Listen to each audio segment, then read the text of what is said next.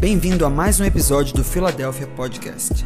Esperamos que essa mensagem te abençoe e que gere frutos para que você viva o sobrenatural de Deus em sua vida. Conecte-se conosco em todas as redes sociais e também no YouTube, no arroba ifiladelphia.org. Que Deus te abençoe.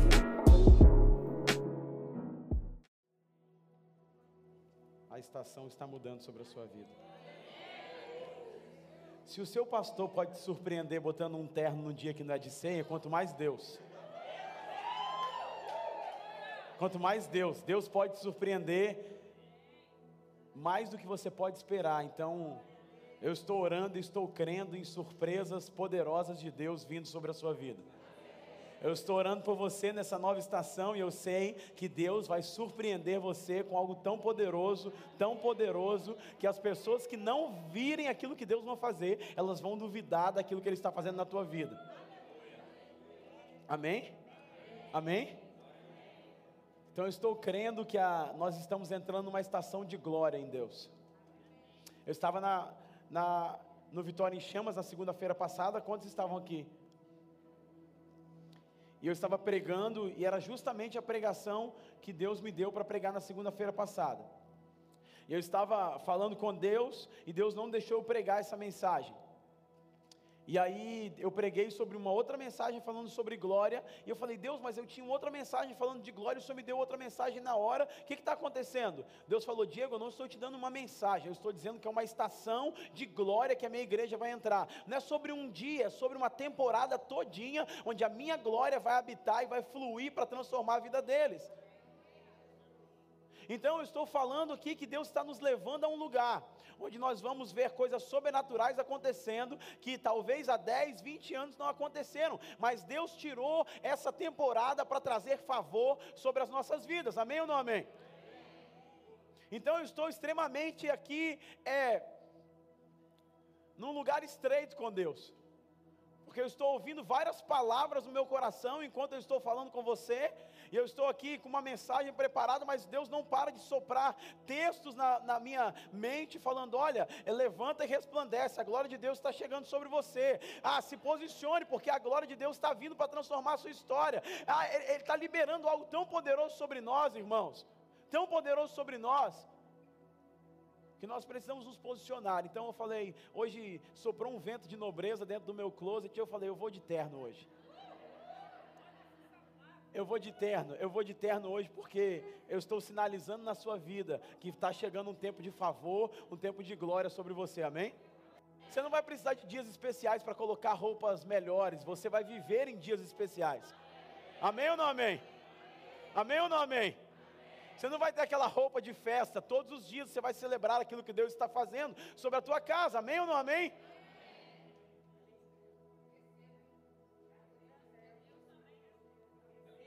Você não entendeu o recebo dela. Você não entendeu?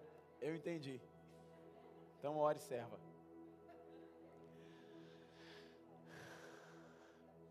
Então eu sei que Deus está virando uma temporada sobre as nossas vidas. E por que, pastor, você está falando isso? É, o relógio de Deus está apontando para isso. Então, você sabe que nós não somos judeus. Todos, todos sabem, né? Amém? Mas só que algumas coisas acontecem, sinalizam para as nossas vidas o que Deus está querendo fazer. Então nós entramos ali, o apóstolo ministrou aqui sobre o ano do jubileu, e ele falou sobre isso na, na dia 7 de setembro, e foi a comemoração do, do, de uma festa judeus, que é o ano novo judeu, é como se virasse o ano novo para eles. O que, é que isso implica espiritualmente para nós? Implica que é, a festa, essa festa chamada festa do Yom Kippur, essa transição, esse lugar, era um único dia que o sacerdote tinha é, acesso para entrar diante da glória de Deus. Então preste atenção. Então era o único momento que o sacerdote podia entrar na, na, diante da glória de Deus. Então ele se preparava todo para entrar diante da glória de Deus. Ele entrava em tempo de arrependimento, e aí ele se posicionava para entrar diante da glória do Senhor. Então, eu estava orando sobre isso e Deus falou bem assim: Diego, é, é isso que eu quero que a minha igreja entenda nesses dias. Eu estou dando um acesso para que eles possam viver e desfrutar dessa glória que já foi liberado. Cristo já morreu, o véu do templo está aberto, mas tem pessoas que não desfrutam dessa presença. Tem pessoas que não entraram nesse lugar ainda. Tem pessoas que ainda estão esperando de Deus migalhas quando Ele te chamou para sentar à mesa. Tem pessoas que estão com expectativas equivocadas daquilo que, do que Deus pode fazer, e na verdade Ele é poderoso para fazer. Mas você ainda está na porta do templo, esperando por migalhas de alguma pessoa. Deus está querendo quebrar sobre a tua vida nessa noite. Ele está dizendo já o acesso da glória já está liberado para você. Então nós precisamos ter um entendimento, porque a, a chave de entendimento, quando muda em nossas vidas, vai mudar a nossa resposta. Então eu vou responder de maneira diferente quando eu entender aquilo que Deus quer de mim. Batimeu entendeu quando Jesus passou e ele gritou desesperadamente. Zaqueu entendeu, ele sobe numa árvore. Eu não sei, nós precisamos entrar num lugar de entendimento para entender que Deus está falando, eu quero liberar uma temporada de glória sobre a minha igreja, mas para isso elas precisam entender, para se posicionar e responder aquilo que Ele quer fazer. Nós somos treinados a sentar e ouvir. Deus está nos chamando para chegar e responder ao que Ele está fazendo. Nesse exato momento que eu estou falando, Deus está mudando a sua vida, Deus está mudando a sua casa, Deus está mudando o seu coração, Deus está trabalhando em você, dentro de você, através de você, Ele está mudando a tua história. Mais vale um dia na tua casa do que mil em outro lugar. Talvez três anos de trabalho não se compara a um dia na presença de Deus, porque Ele pode remir isso e transformar a tua história, a tua vida. Quando a glória dele se manifestar sobre você, tudo pode ser mudado. Tudo pode ser mudado.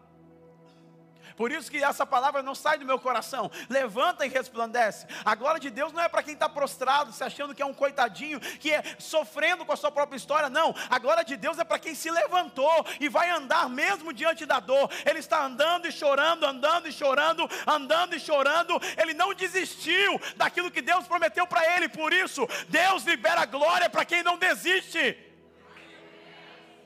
Talvez você está aqui tinha motivos para desistir. Talvez você está aqui tinha motivos para dizer, ah, não tinha como eu estar aqui. Ou talvez você está aqui e está falando, você não conhece a minha história. Talvez você está aqui e não sabe a dor que eu passei. Mas Deus está falando, a glória não é para quem se prostra, a glória é para quem se levanta.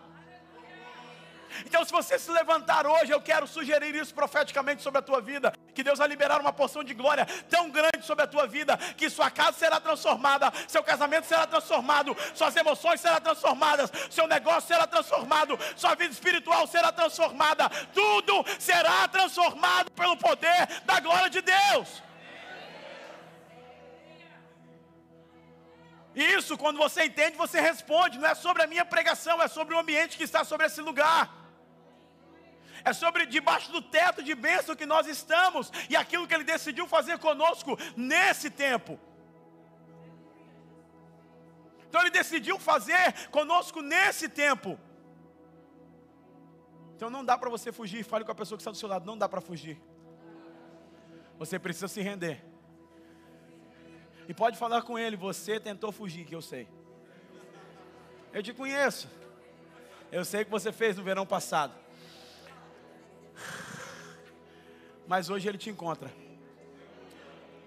E eu vim aqui para te dizer: você vai entrar numa estação de glória sobre a tua vida. As pessoas vão olhar para você e falar: O quê? Você? É, sou eu. Você? Porque as pessoas acham que, elas acham que elas já têm determinado aquilo que elas podem esperar de você, até que a glória de Deus transforme a tua vida e você comece a andar de maneira diferente. Deus vai surpreender tanto, tanto você. É, cinco pessoas acreditaram. Será que existe espaço na tua vida para Deus te surpreender? Ou você está deixando tudo milimetricamente correto? Seu pensamento é tão cartesiano, matemático, exato, que não tem espaço para Deus entrar nessa caixa que você criou chamada religião. Se você já sabe o que vai vir depois, você não pode ser surpreendido por Deus. E é por isso que nós temos dúvida, porque nós sempre achamos que Ele vai fazer ou que Ele não vai fazer. E por isso ficamos pedindo sinais. Aprenda uma coisa: quem pede sinal é a dúvida e não a fé. A fé, ela crê. Então pare de pedir sinal para acalentar as suas dúvidas, somente creia. Somente coloque diante dele e fale: Senhor, se é real, eu quero isso para mim. Porque não é sobre mim, é o compromisso que ele tem com a palavra dele. Então ele está falando: nós vamos entrar, estamos entrando numa estação de glória. E numa estação de glória as coisas funcionam diferente, querido. Numa estação de glória as coisas não funcionam pela força do nosso próprio braço, é pela graça de Deus. Então eu quero ler algumas escrituras com vocês, alguns trechos da escritura. Vocês estão comigo? Vocês estão dispostos a entrar nesse lugar? Eu estava conversando com um amigo e eu falei bem assim, Deus, Deus tem feito algumas coisas na minha vida que eu falei, Senhor, não tem jeito mais para mim. Como diria o pastor Murilo, sem olhar para trás. E aí esse amigo meu falou assim, ele é pastor também, ele falou: "Você tá, você tá, de fato você quer isso para sua vida?" Eu falei: "Não é sobre eu querer é, ou ter condição de escolher agora. Eu entreguei tudo para Jesus. Tudo pertence a ele. Então eu não estou mais em lugar de escolher, eu só preciso me render. Então talvez se você acha que você está na posição de escolha e decisão, mas Deus está falando, eu já te pedi tudo que você tem. É só você continuar a deixar o vento soprar nas suas costas e deixar eu ser Deus na sua vida. Talvez as suas guerras é porque você não deixou Deus ser Deus na sua vida. E você está tentando entender coisa que você precisa crer. Vocês estão comigo? Amém? Então vamos começar aqui. É, se você. Ageu capítulo 2, presta atenção. Ageu capítulo 2, eu vou ler vários textos da palavra aqui para você ter um entendimento, tá?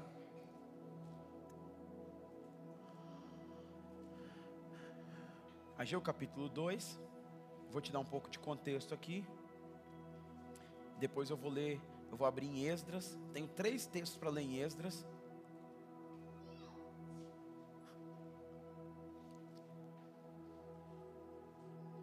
Só para você entender, antes de você abrir em Ageu capítulo 2, que é um texto muito conhecido, que ele fala: A glória da segunda casa será maior do que a da primeira. Ele está perguntando: quem, quem dentro de vocês viu a glória da primeira casa? Ele está tendo uma conversa geracional ali. E eu quero entrar um pouco nisso aqui hoje, porque é muito pertinente para aquilo que Deus quer fazer. Mas, é, o contexto de Ageu. Ageu é o primeiro profeta que profetiza depois do cativeiro babilônico. Depois de 16 anos depois do cativeiro babilônico, Ageu profetiza. É interessante você entender também que, dentro disso, é, há duas coisas importantes aqui. Tá? antes de eu ler o texto de Ageu para você. Há, há duas, duas coisas importantes que você precisa entender. A primeira delas é que quando você começa a ler o livro de Ageu, o profeta Ageu, ele vai dizer assim: no ano do rei Ciro, e aí toda vez que você pega isso, irmãos, ah, Isaías fala: no ano que o rei Uzias morreu, eu vi a glória do Senhor é interessante você entender que quem era esse Uzias, quem era esse cara, que, por que só quando o cara morreu que ele viu a glória de Deus? É, ele está falando sobre isso, que tinham coisas que impediam, através da vida daquele homem, que ele pudesse ver a glória de Deus. Então, no ano que o rei Uzias morreu, viu a glória de Deus. Agora você começa a ler o livro de Ageu, você fala assim: no ano do rei Ciro, primeiro ano do rei Ciro, isso, isso e isso. Aí é interessante você ir lá em Esdras, que está falando do que o rei Ciro fez nesse primeiro ano. Está entendendo o que eu estou falando? Então eu estou na mesma conversa com você, só que em endereços diferentes. Então, em Ageu está falando do contexto que o povo que volta do cativeiro babilônico está vivenciando, tá? Lembrando que foi o cativeiro, vocês sabem disso. O povo não podia é, é, crescer, não podia plantar, não vivia numa condição de cativeiro até que eles saem desse lugar. Então, é interessante você ver aqui, então, no ano primeiro do rei Ciro é o mesmo texto, só que está lá em Esdras, tá? O rei da Pérsia, para que se cumprisse a palavra do Senhor por meio da boca de Jeremias, tá? Despertou o Senhor o espírito de Ciro, rei da Pérsia, tá bom? Agora pergunta: Ciro era crente? Sim ou não? Quem? Isso, filho de Esté. Tá ligado, hein, irmã? Tá ligadinho, hein? Mas ele não era servo do Senhor, ok? Amém ou não amém? Só que a Bíblia fala aqui que o Espírito do Senhor despertou Ciro. Despertou Ciro para quê? Despertou, o Espírito do Senhor despertou Ciro para fazer aquilo que o profeta Jeremias tinha profetizado. Assim diz Ciro, rei da Pérsia o Senhor Deus dos exércitos me deu todos os reinos da terra, e ele me encarregou de lhe edificar uma casa em Jerusalém, que é em Judá. Quem há entre vós de todo o povo, seja o seu Deus com ele, suba para Jerusalém e edifique a casa do Senhor, Deus de Israel. É Ele que habita em Jerusalém. E todo aquele que ficar entre alguns lugares e andar peregrinando, os homens em seu lugar o ajudarão, com ouro, com prata, com fazenda, com gados, afora as dádivas voluntárias para a casa de Deus, onde o Senhor habita. O que, é que ele está querendo dizer aqui? Ele está querendo dizer o seguinte: que Ciro, quando assume o seu reinado, o povo ainda está cativo mas ele decide liberar o povo. Ele olha ali, o Senhor desperta ele. Olha a coisa que interessante: Deus pode despertar pessoas que não conhecem para liberar sobre a sua vida aquilo que ele precisa cumprir. Amém? Porque de onde pode vir a provisão de Deus ou o recado de Deus para a tua vida? Ele pode liberar pessoas ele pode liberar situações, ele pode liberar é, circunstância, e ele pode usar até Ciro para poder te abençoar. Ele usou o corvo para abençoar Elias, ele usou uma viúva para abençoar Elias, ele usou situações improváveis para poder abençoar o homem de Deus, para que ele pudesse cumprir o projeto que ele tem na vida de cada um de seus filhos. Então, a primeira coisa que eu quero dizer para você: Deus está usando pessoas improváveis para fazer você cumprir o seu destino e o seu propósito. A direção, a provisão, a resposta de Deus está vindo de onde você menos espera. Então pare de achar que a provisão de Deus só vem de um lugar. Pare de achar que a resposta de Deus só pode vir de um lugar. Deus despertou em Ciro, Deus despertou Ciro e disse para ele: Você vai ser usado para construir a minha casa. Então eu estou vendo Deus enviando Ciro para a tua vida. Cinco pessoas acreditaram. Eu estou vendo Deus liberando e falando: Eu acho que chegou a hora de liberar sobre você isso. E ele faz um decreto, ele faz um decreto liberando o povo para voltar, para reconstruir a casa de Deus. Então a primeira coisa que Deus falou comigo nessa estação de glória é: eu vou usar Ciro para liberar coisas que estão travadas na tua vida. Talvez pode ser uma ação judicial que está travada na tua vida. E quando eu estava orando, Deus falava: tem ações que vão ser liberadas. Eu estou usando Ciro para liberar, liberar ações sobrenaturais, porque o homem não pode fazer, mas eu posso fazer. E eu posso usar pessoas que não são. Eu usei uma mula, eu usei um galo. Eu posso usar quem eu quiser, porque eu sou Deus. Então eu estou vendo Ciro chegando em sua direção e dizendo: é a hora da sua liberação. Fale com a pessoa que está do seu lado: é a hora da sua liberação. Fale para outra pessoa para ela crer, porque se falar uma vez só, às vezes é difícil. Mas fale, é a hora da sua liberação. Eu estou vendo o Ciro chegando em sua direção. Eu estou vendo ele liberando você. Eu estou vendo mudar a tua vida.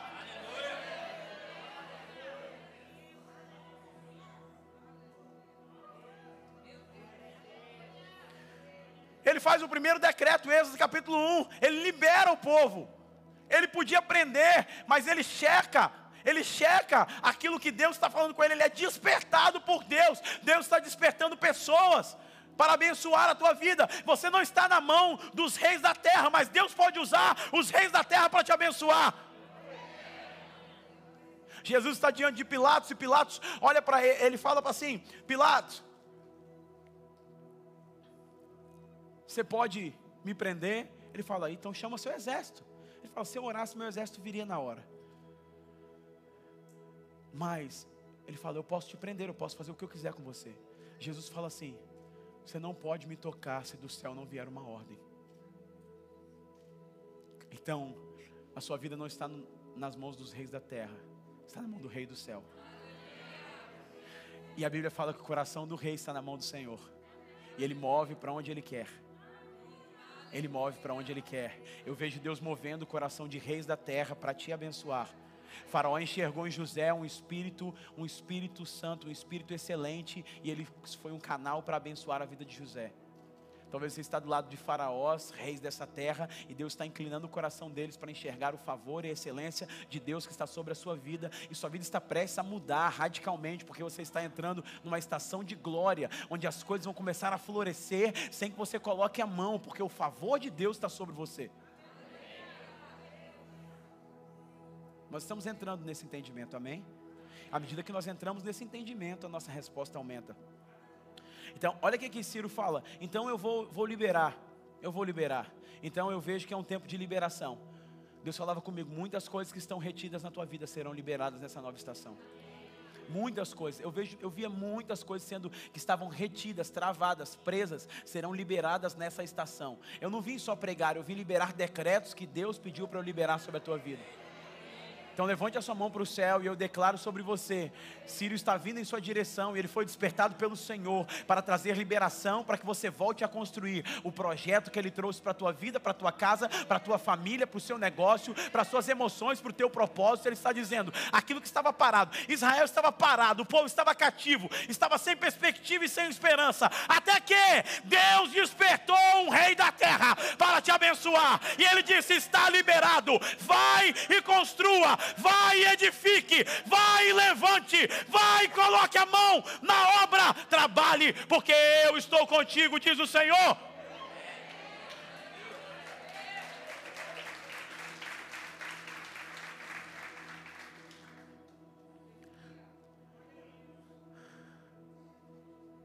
Volte para contar seu testemunho.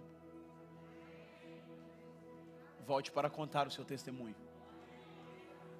Volte para contar aquilo que Deus vai fazer. Volte para contar aquilo que Deus vai liberar sobre você. A pastora Paula já dançou aqui celebrando aquilo que Deus vai fazer na tua vida. E ela pulando, pulando, falei: Jesus, segura ela, Pai. De salto, né? Mas tá. Então, esse é o primeiro decreto. Então, Ciro convida e libera para que eles voltem para edificar. Então, só que ele não liberou de mãos vazias. Fale assim: Deus, quando te libera, Ele não te libera de mãos vazias. Deus, quando te libera, Ele não vai te liberar de mãos vazias. A Bíblia fala que o rei libera ouro, prata, bronze, ele libera todos os recursos para que eles pudessem fazer aquilo que Deus queria que eles fizessem. Eu não sei se você entendeu. Na liberação do propósito, ele também libera o recurso para o propósito. Na liberação que ele vai trazer sobre a tua vida, você não vai de mão vazia.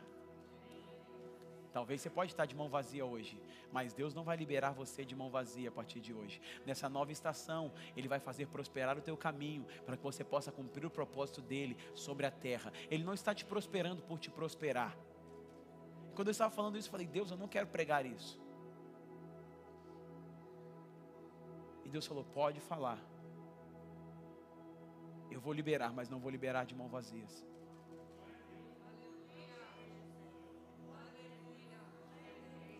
Deus vai encher as suas mãos com recursos.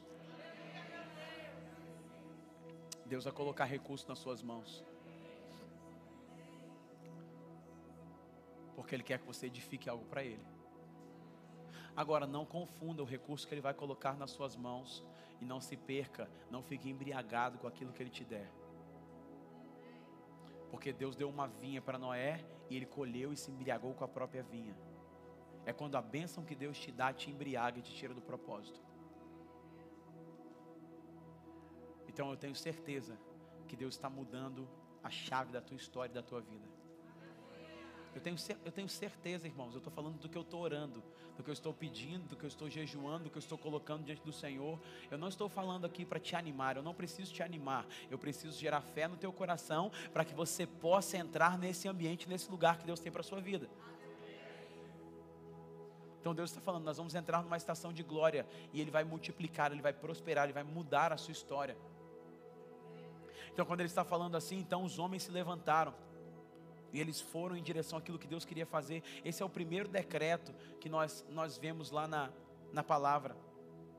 Mas quando você vai ler, quando eles voltam, saem da Babilônia e voltam para Jerusalém, a Bíblia fala que eles ficam 16 anos sem construir ou sem cumprir ou sem fazer aquilo que Deus mandou eles fazer. E aí eles aí, aí vai entrar o contexto do profeta Ageu. Vocês estão comigo? Amém ou não amém?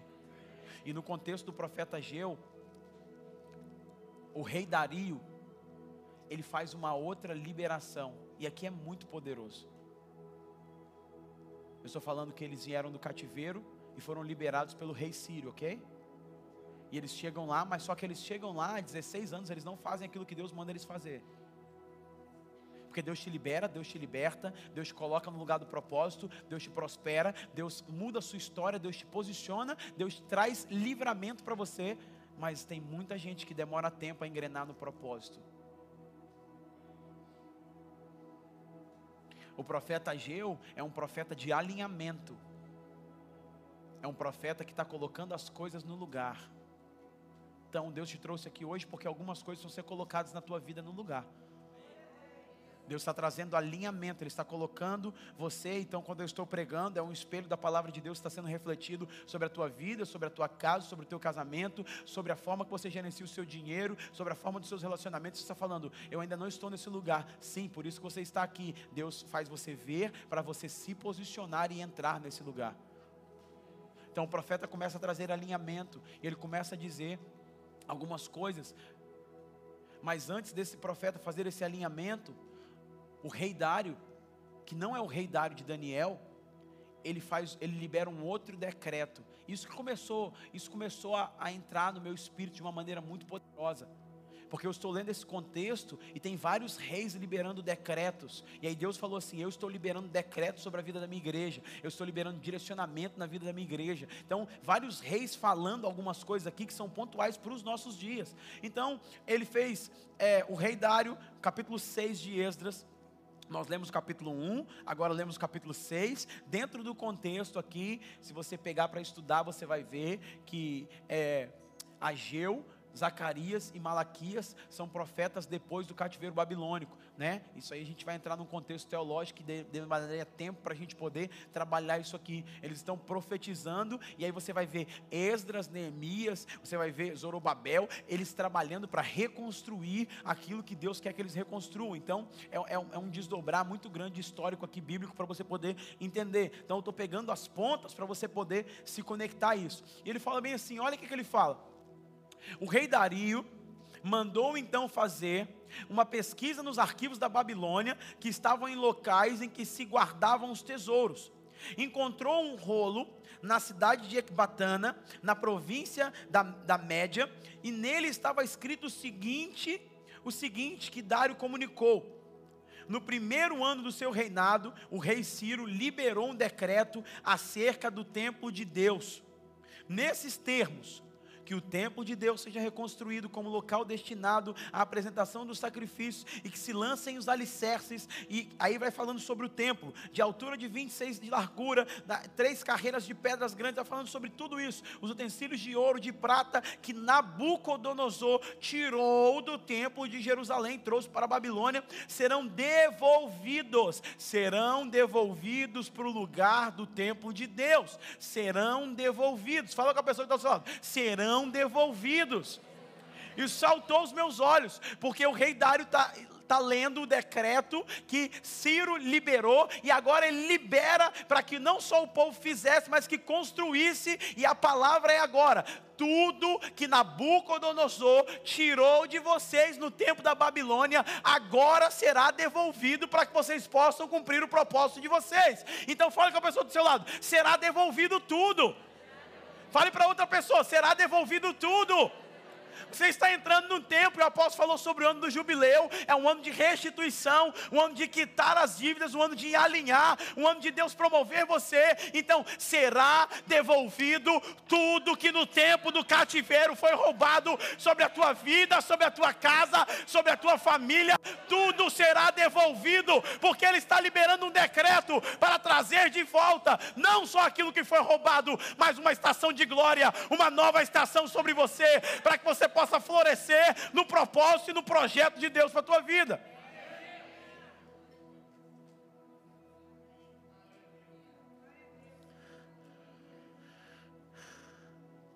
Tudo será devolvido. Eu estava conversando com um irmão, não sei se ele está aí, o Júnior. E ele estava no meu gabinete junto com a esposa dele. E aí ele falou bem assim: Pastor, eu sonhei com você. Eu sonhei que você vinha voando. Falei, uau. Estava de terno, irmão? Que dá para dar uma. Você vinha voando e você dizia para mim: está tudo pago. Está tudo, pode ficar despreocupado que está tudo pago. E aí eu estava lendo esse texto hoje, Deus falou bem assim: tudo será devolvido, tudo será colocado no seu lugar. Eu não sei, irmão, eu não sei, eu não sei para quem eu estou pregando aqui hoje. Eu não sei, eu não sei quem precisa de ser devolvido por Deus, ou no seu posicionamento, ou na sua alegria, ou na sua vida, ou nas suas finanças, ou no seu casamento. Eu não sei o que precisa ser devolvido para você, mas eu estou dizendo: o rei liberou um decreto. Quando o rei emitiu um decreto, só para você ter noção, ele usava o seu anel, o anel de selo, e ele, ele colocava ali como um carimbo, e ninguém podia remover aquele, aquele, aquele decreto. Então ele está falando aqui, é um decreto que foi emitido, é um decreto que foi liberado, é um decreto que foi colocado e vai, vai ser tudo devolvido. Então Deus falava comigo: eu estou liberando esse decreto, será devolvido para o meu povo para que eles possam cumprir o propósito. Nada que foi roubado vai ficar no tempo de cativeiro babilônico. Então eu estou vendo Deus devolvendo a você. Então volte para contar o seu testemunho. Fale com a pessoa que está do seu lado. Volte para contar o seu testemunho. Volte para contar o seu testemunho. Volte para falar realmente o que eu tenho feito na sua vida. Pode falar com ela, volte para contar, porque a liberação. Então ele já liberou, ele já liberou e ele já decretou que será devolvido. Então agora você precisa entrar naquilo que ele está falando. Talvez pessoas estão falando, pastor, eu preciso, eu preciso disso. Eu preciso disso. Agora entra o ponto de alinhamento. Quantos estão animados para serem devolvidos naquilo que precisam? Quantos estão empolgados e crendo naquilo que Deus falou que vai liberar e quer liberar sobre você? Agora, nesse contexto, entra o profeta Ageu. Nesse contexto, entra o profeta Ageu. Depois, são dois capítulos, você vai ler rapidamente. Ele começa a falar assim: é, Vocês lembram da glória da casa passada? Ele, ele chama eles para uma reflexão, ele chama eles para um lugar de pensar, ele chama a, a igreja para um lugar de alinhamento. Você lembra o que estava acontecendo? E aí, se você pegar para ler, você vai ver. Eles falam bem assim: vocês deixaram de lado o propósito no qual eu trouxe vocês para esse lugar. Vocês deixaram de lado o propósito mais importante de edificar a minha casa, de cumprir o meu propósito para vocês. Agora vocês estão livres, saíram do cativeiro e vocês só se importam com vocês e não com aquilo que eu quero fazer em vocês e através de vocês. Um, decreto de liberação sobre você. Tem um decreto de Deus devolver aquilo que te foi roubado. Mas você, muitas vezes, está esquecendo do propósito no qual Ele te chamou. Deus está prosperando você. Ele está falando: Eu liberei para você recurso para você cumprir o meu propósito. Agora, você não está cumprindo o meu propósito. Ele começa a dizer: Você não está cumprindo o meu propósito e falta vinho para vocês. Pega o texto, irmãos. Ageu capítulo 1. Falta trigo para vocês. Você está crescendo, você está vivendo bem, mas você esqueceu do propósito que eu tenho para você. E o profeta é chamado para alinhar aquilo que Deus quer fazer naquele tempo. Ele é chamado para nivelar, para colocar um espelho diante do povo e dizer: Você está vivendo aquilo que Deus chamou para fazer? Não, se você não está vivendo, é preciso voltar. Então ele fala assim: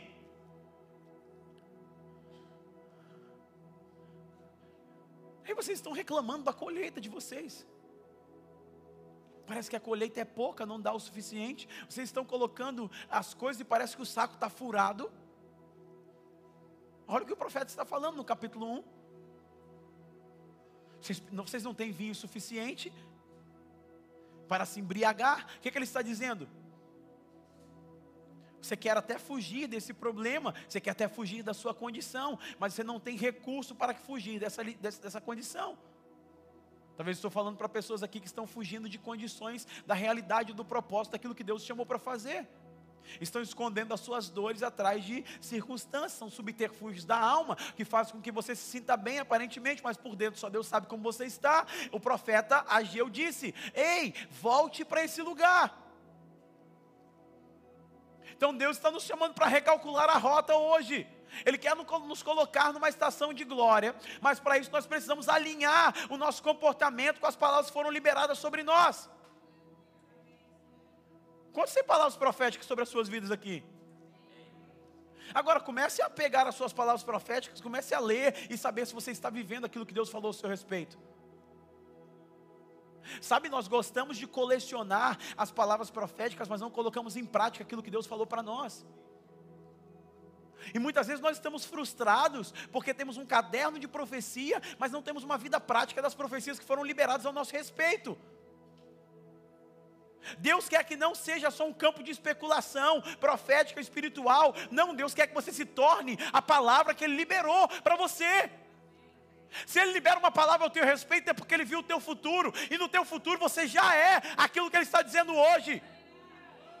Você precisa se esticar e se esforçar. É o que Paulo diz para Timóteo, capítulo 1, versículo 18. Timóteo, milita, luta, guerreia com as palavras proféticas no qual você foi objeto. Luta com essas palavras. Ou seja, palavras proféticas não são para serem guardadas em cadernos, são armas de guerra para você guerrear no dia que você não sabe quem é. No dia que você esquece quem é.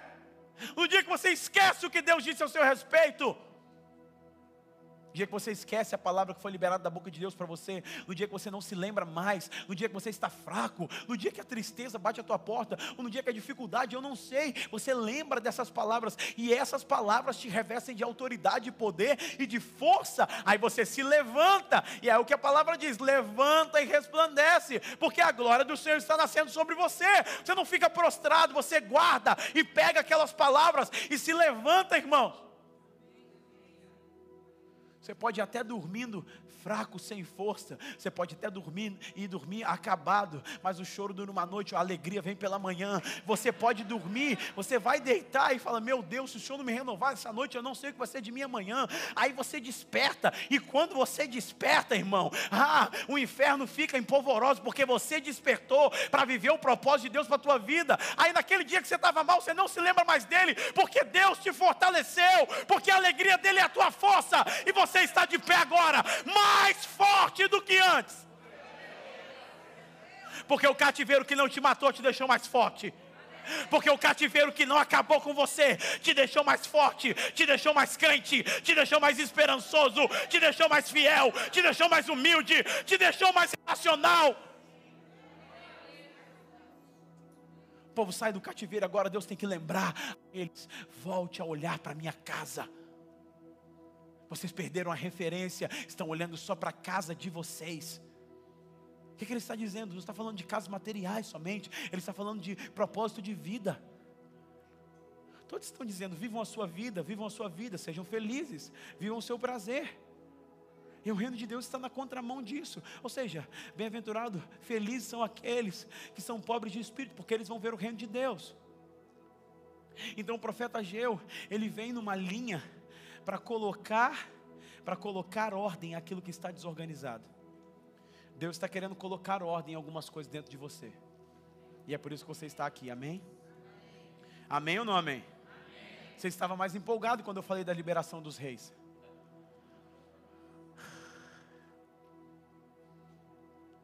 E aí ele fala bem assim. E aí ele chama isso que eu acho poderoso.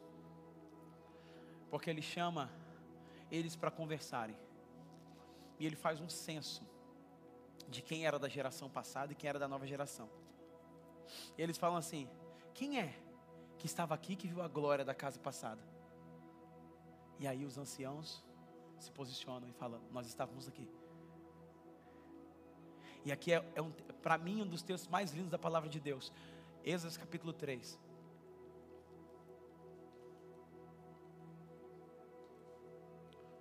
Segura nesse texto.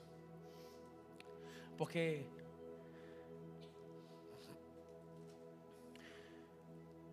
quem é que estava aqui que viu a, a glória da casa anterior. Aí os anciãos que já presenciaram o templo de Salomão, participaram desse cativeiro e agora estão saindo.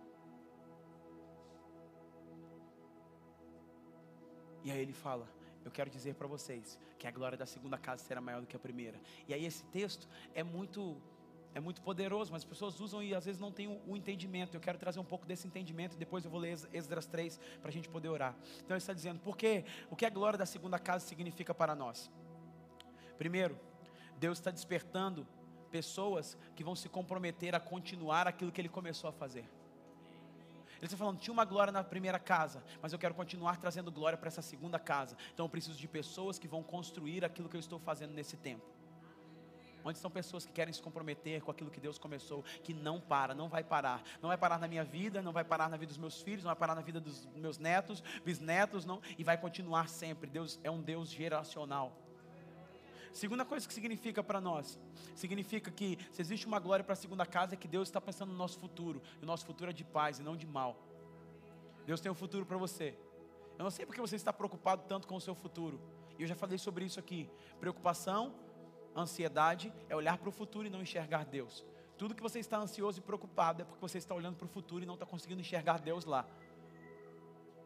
Os discípulos estão preocupados com a tempestade porque eles não conseguem enxergar Jesus no meio dessa tempestade. E quando tomados pelo medo, eles são alterados na sua visão e agora eles estão enxergando fantasma no lugar de Jesus, porque o medo tem poder de mudar a nossa visão. Mas isso é outra pregação. Agora ele está falando, a glória da segunda casa será maior do que a primeira. O que, é que ele está falando aqui? Ele está dizendo,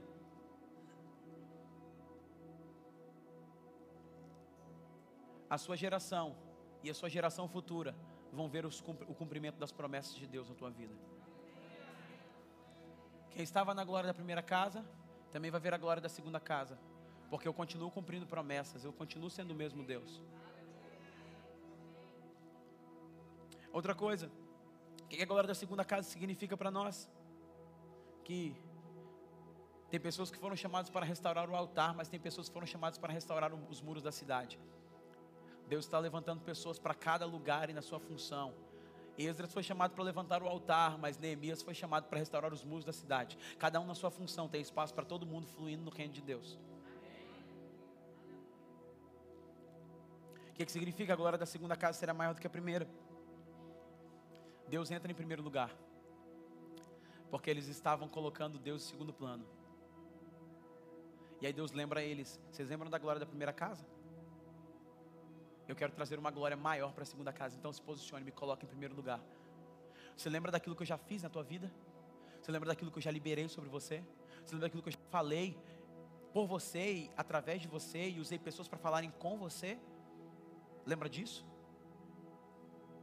Eu quero fazer de novo. Então se posicione. Então me coloque em primeiro lugar.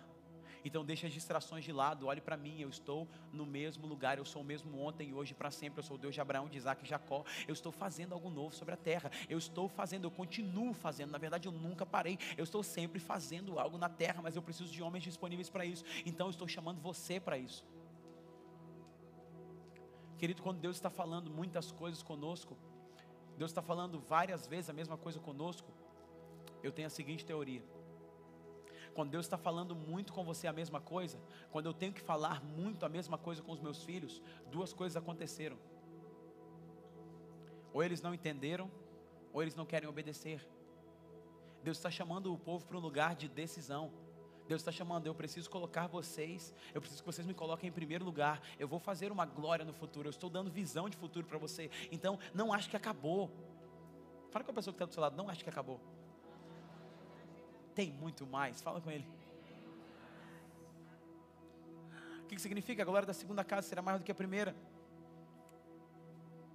E aqui é interessante que eles estão 16 anos depois do cativeiro babilônico, e nessa virada de 16 para 17, Ageu profetiza, e ele está chamando o povo para retomar, retomar a construção, porque nos primeiros anos é, os samaritanos ficaram muito indignados, se levantaram contra eles, eles pararam a construção, e aí Deus está falando com eles assim: olha, a glória da segunda casa será maior do que a primeira, então Tem projetos que você deixou parado na sua gaveta que Deus está falando, pode colocar eles de novo para funcionar, porque eu vou fazer, porque a glória da segunda casa será maior do que a primeira.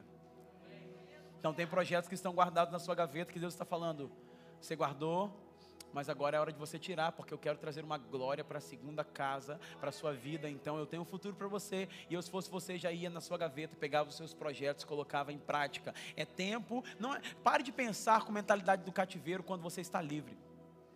Você está livre agora. Então não volte para a mentalidade de cativeiro, porque o que pode travar você nessa nova estação são hábitos velhos dentro de uma nova estação. Você não pode permanecer nesse lugar. Então não deixe a sua mente trollar você. Quando a sua mente quiser que você volte a esse lugar de cativeiro, você diz: Não, a glória da segunda casa será maior do que a primeira, então eu tenho que seguir adiante ao futuro que Deus tem para mim. Amém ou não amém? É muita, muita coisa que Deus falou comigo, então eu estou soltando isso muito rápido por causa do nosso tempo.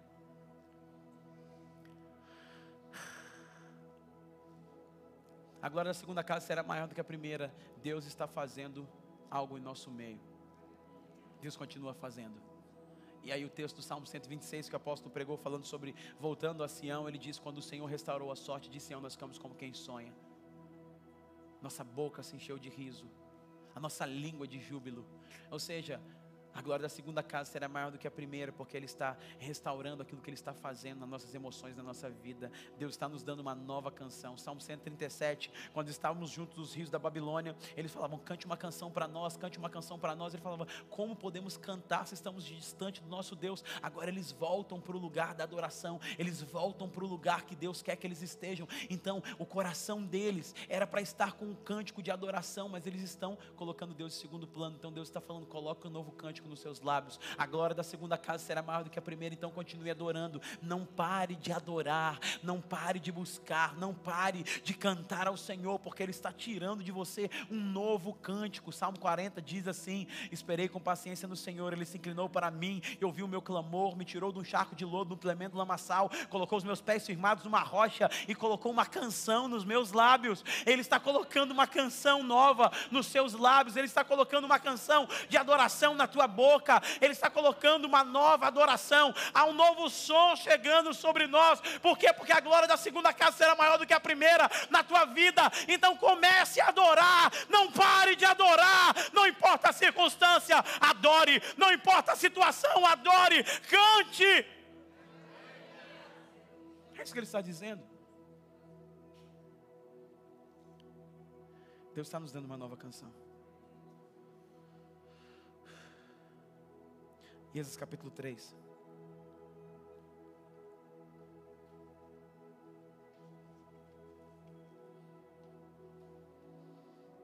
Vocês estão comigo? Viu porque eu coloquei o meu terno hoje?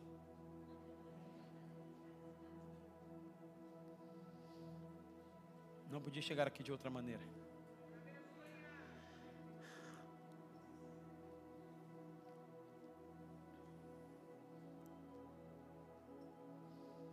Êxodo capítulo 3, ele está falando dessa reconstrução do templo, desse posicionamento, de fato, dessa efetivação daquilo que Ageu estava é, profetizando, está sendo colocado em prática aqui nesse contexto de, de Esdras. E eu podia ler com você o capítulo todo, mas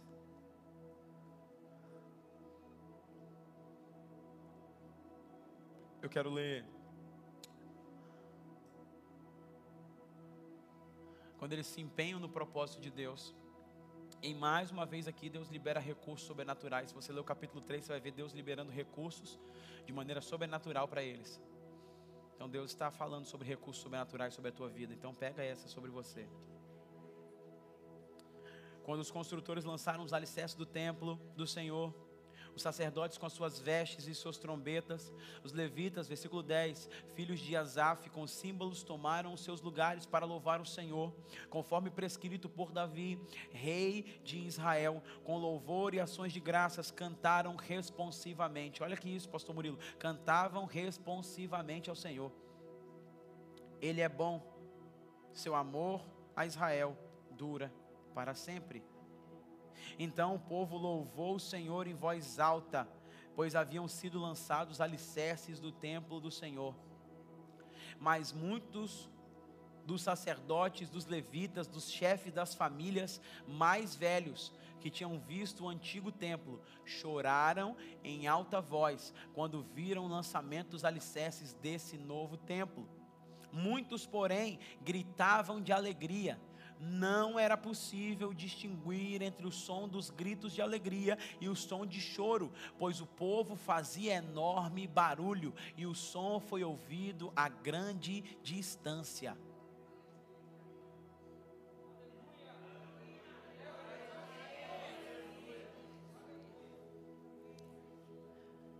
Poderoso isso. Ele está falando. Vocês lembram da glória da primeira casa? Então quem que ele está chamando para conversa? Quem que ele está chamando para conversa quando ele fala da glória da primeira casa? Os anciãos, a geração passada.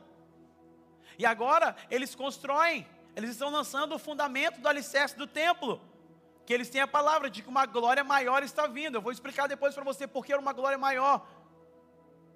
E agora eles estão reunidos vendo aquilo que Deus tá, cumpriu, porque Deus ele fala e ele cumpre, amém ou não amém? E aí, quando eles estão vendo o lançamento dos alicerces, acontece uma coisa muito poderosa. Os chefes, sacerdotes e famílias mais velhos, eles começam a chorar. Por que eles começam a chorar? Porque quando Nabucodonosor entrou e destruiu o templo, e eles viam os utensílios do templo sendo roubados, eles perderam a referência de adoração, perderam a referência do lugar que Deus estava habitando, e tem uma promessa sobre eles, eles passam por um cativeiro, e agora eles verem Deus cumprindo a promessa, eles choram porque estão sendo curados, aquilo que Deus prometeu, Ele faz, não importa o tempo, não importa a estação, não importa passar dos anos, Ele continua cumprindo as promessas dEle, não importa, Abraão estava avançado em idade e Deus cumpre a promessa. Nós estamos falando de ancião, eles já viram muita coisa acontecer, mas agora, agora, os olhos deles podem ver aquilo que Deus prometeu das gerações passadas. Então eu fiquei muito feliz de ver a pastora Ana aqui também. Porque os seus olhos vão ver o cumprimento das promessas que Deus já fez para você de geração em geração. E ele via o choro de pessoas que têm uma grande jornada, mas que agora estão vendo o cumprimento daquilo que Deus prometeu. Isso fala de esperança. Isso fala está só começando. Não é isso, apóstolo Zeni? É só o começo. Então ele está falando, está honrando a geração dos pais que veio até aqui. E eles choram. Eles estão chorando. Eles estão chorando porque eles falam: Nós sabemos o que custou isso. Nós vimos nosso tempo ser roubado. Nós vimos as nossas casas, nós vimos tudo, nós, mas nós perseveramos, passamos por cativeiros e agora nós estamos vendo o cumprimento da promessa. Nós precisamos de homens e mulheres que já passaram por vários lugares e caminhos e que estão chorando hoje, falando: Ele é fiel. Eu estou aqui para dizer: Ele é fiel, Ele cumpre as promessas. Estou aqui como Josué, como Caleb. 45 anos se passaram, minha força é a mesma, meu vigor é o mesmo, eu não retrocedi. Eu estou aqui, pode cumprir as promessas do Senhor na minha vida, porque eu estou forte. Amém. Amém, Mantélia. Deus está cumprindo as promessas dele. Porque o que ele começou, ele nunca para. E agora nós temos uma outra geração uma geração, pastor Murilo, que está rindo, alegre, está feliz, está dançando, pulando de salto, igual a pastora Paula. Porque eles não conheciam o que a outra geração tinha passado. Então, enquanto uma geração está sendo curada, restaurada, enquanto uma geração está chorando, e aí está vendo, lembrando, um filme passa na mente, uma outra geração está celebrando aquilo que Deus está fazendo. Uma geração está se alegrando com aquilo que Deus está fazendo. Uma geração está entrando naquilo que Deus está fazendo, só que ela não sabe. Ela nasceu dentro do cativeiro. É menino de pandemia. E agora está vendo o que Deus está fazendo. Eles choram. Só que o mais poderoso nesse texto não é ver uma geração que está chorando e uma geração que está se alegrando. É ver o som das duas gerações soar como se fosse o som de um só homem. Então, a geração dos mais antigos estão estendendo a mão para os mais novos e dizendo: aquilo que nós fizemos até agora, vocês continuam aqui. Vocês podem se alegrar hoje porque nós choramos ontem. Vocês podem celebrar hoje porque nós estivemos lá e nós não desistimos. E eles estão dizendo: nós estamos juntos nessa jornada. E o som subia, e esse som que subia, irmãos, era um som poderoso de adoração. Por isso que Deus está falando, a glória da segunda casa será maior do que a primeira, porque na primeira casa não tinha ainda uma conexão de gerações, agora na segunda casa uma conexão de gerações que estão trazendo aquilo que Deus quer fazer nesse tempo.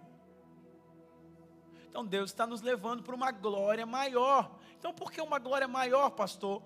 Porque para mostrar para as duas gerações que ele é o mesmo, ele não mudou. Ele é o mesmo ontem e hoje. Para mostrar que, mesmo diante das lutas, dos cativeiros, da invasão de Nabucodonosor, do, da referência do lugar que era de adoração ser perdido, ele ainda se move, ele ainda remove pedras, ele ainda faz milagres, ele ainda está fazendo. E por que ele está dizendo que tem uma glória maior? Para mostrar tanto para a minha geração quanto para a geração passada, tanto para a geração que está vindo, que Ele é um Deus de aliança. Se você pega o texto lá de, de Ageu capítulo 1, versículo 5, ele está falando: Ageu, vocês têm uma aliança. Ageu está lembrando a, a, a Zorobabel e a Josué a aliança que eles têm. E segundo, e último, para mostrar que Ele nos chamou para viver de glória em glória.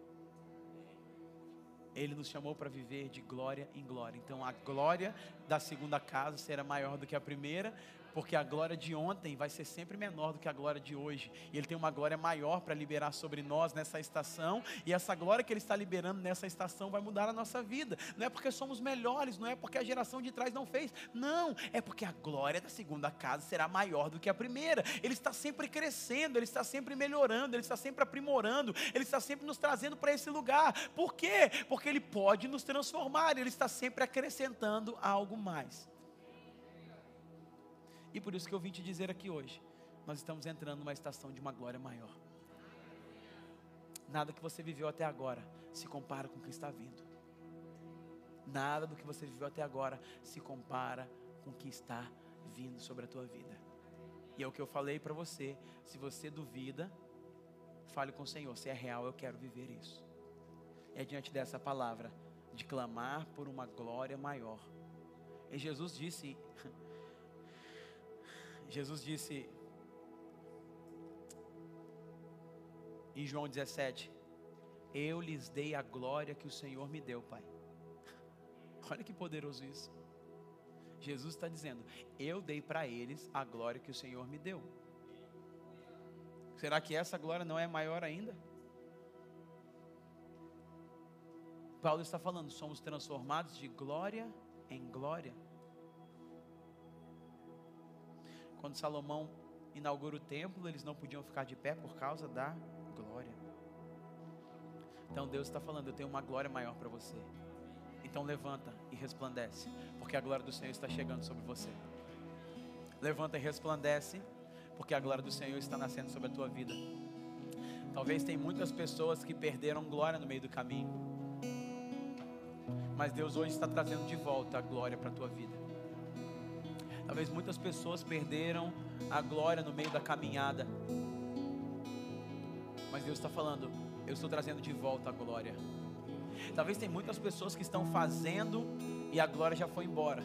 Estão usando até da religião para achar que tem glória. Eu lembro que em 1 Samuel capítulo 4, os israelitas querem lutar e eles colocam a arca na frente, mas os filisteus, quando percebem que a presença de Deus não está com a arca, eles atacam, roubam a glória e o, povo é envergonhado. Por quê? Porque eles usavam do artifício para achar que Deus estava no meio deles, mas Deus não estava mais no meio deles. Então o Senhor está trazendo de volta a glória. Davi uma vez falou: O que, que eu posso fazer? Para trazer de volta a glória do Senhor, a presença do Senhor para minha cidade? O que, que eu posso fazer para trazer de volta a glória do Senhor para minha vida, para o meu casamento? O que, que eu posso fazer para que a glória volte sobre mim? Ele está dizendo: a glória da segunda casa vai ser maior do que a primeira. Nada vai se comparar à estação que você está para entrar agora, querido. Deus está falando: eu vou te colocar numa estação de glória. A tua vida será transformada, a tua casa será transformada, tua família será transformada. Nada se compara. Por quê? Porque a glória da segunda casa será maior do que a primeira. Levante suas mãos para o céu. Se você quer isso para você, adore o Senhor.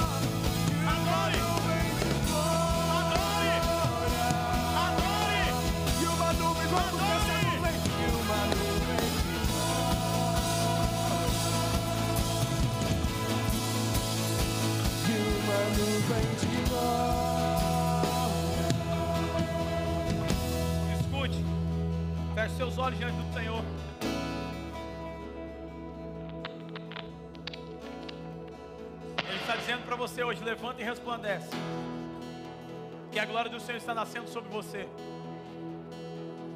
Talvez você entrou aqui hoje.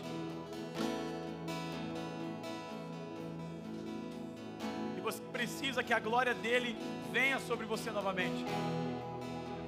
E você precisa que a glória dele restaure você sua vida, suas emoções. Ou talvez você sente como se a glória de Deus tivesse ido embora. Em um certo momento Israel passou por esse momento. E ao nascer uma criança, os netos de Eli, o nome dele foi dado Icabó, foi-se a glória. A glória se foi. Pastor, talvez eu estou aqui hoje a glória se foi da minha vida. A glória se foi do meu casamento, das minhas emoções, da minha casa. De olhos fechados. Se você sente isso, eu sinto que nessa noite Deus quer restaurar você com a glória, com a glória da segunda casa. Então, se você se sente assim nessa noite, levante uma de suas mãos, seus olhos fechados, e eu quero orar por você. Glória a Deus. Glória a Deus. Glória a Deus. Glória a Deus. Sai do seu lugar e vem aqui à frente. Eu quero encerrar essa reunião orando por você. A glória está voltando. A glória da segunda casa. Glória, pode sair do seu lugar, você que levantou a mão. Algumas pessoas levantaram a mão. Nós queremos terminar essa reunião orando por você. Pode dar um passo à frente aqui. Isso. Os pastores e líderes, por favor. Deus está trazendo glória. A glória da segunda casa. Isso. Isso.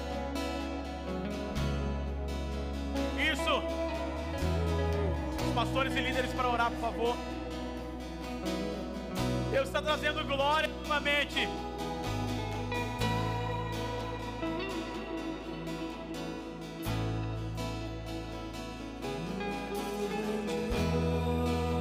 Isso, pode sair do seu lugar. Está restaurando casamentos hoje aqui. Deus está restaurando famílias hoje aqui. Deus está restaurando as suas emoções. Deus está restaurando a sua vida espiritual. A glória da segunda casa não se compara, não se compara ao que você viveu até hoje, não se compara ao que Ele quer fazer na tua vida. Há uma nuvem de glória sobre esse lugar. Vamos adorar, igreja. Vamos adorar, igreja. Levante as suas mãos para o céu e cante a Ele.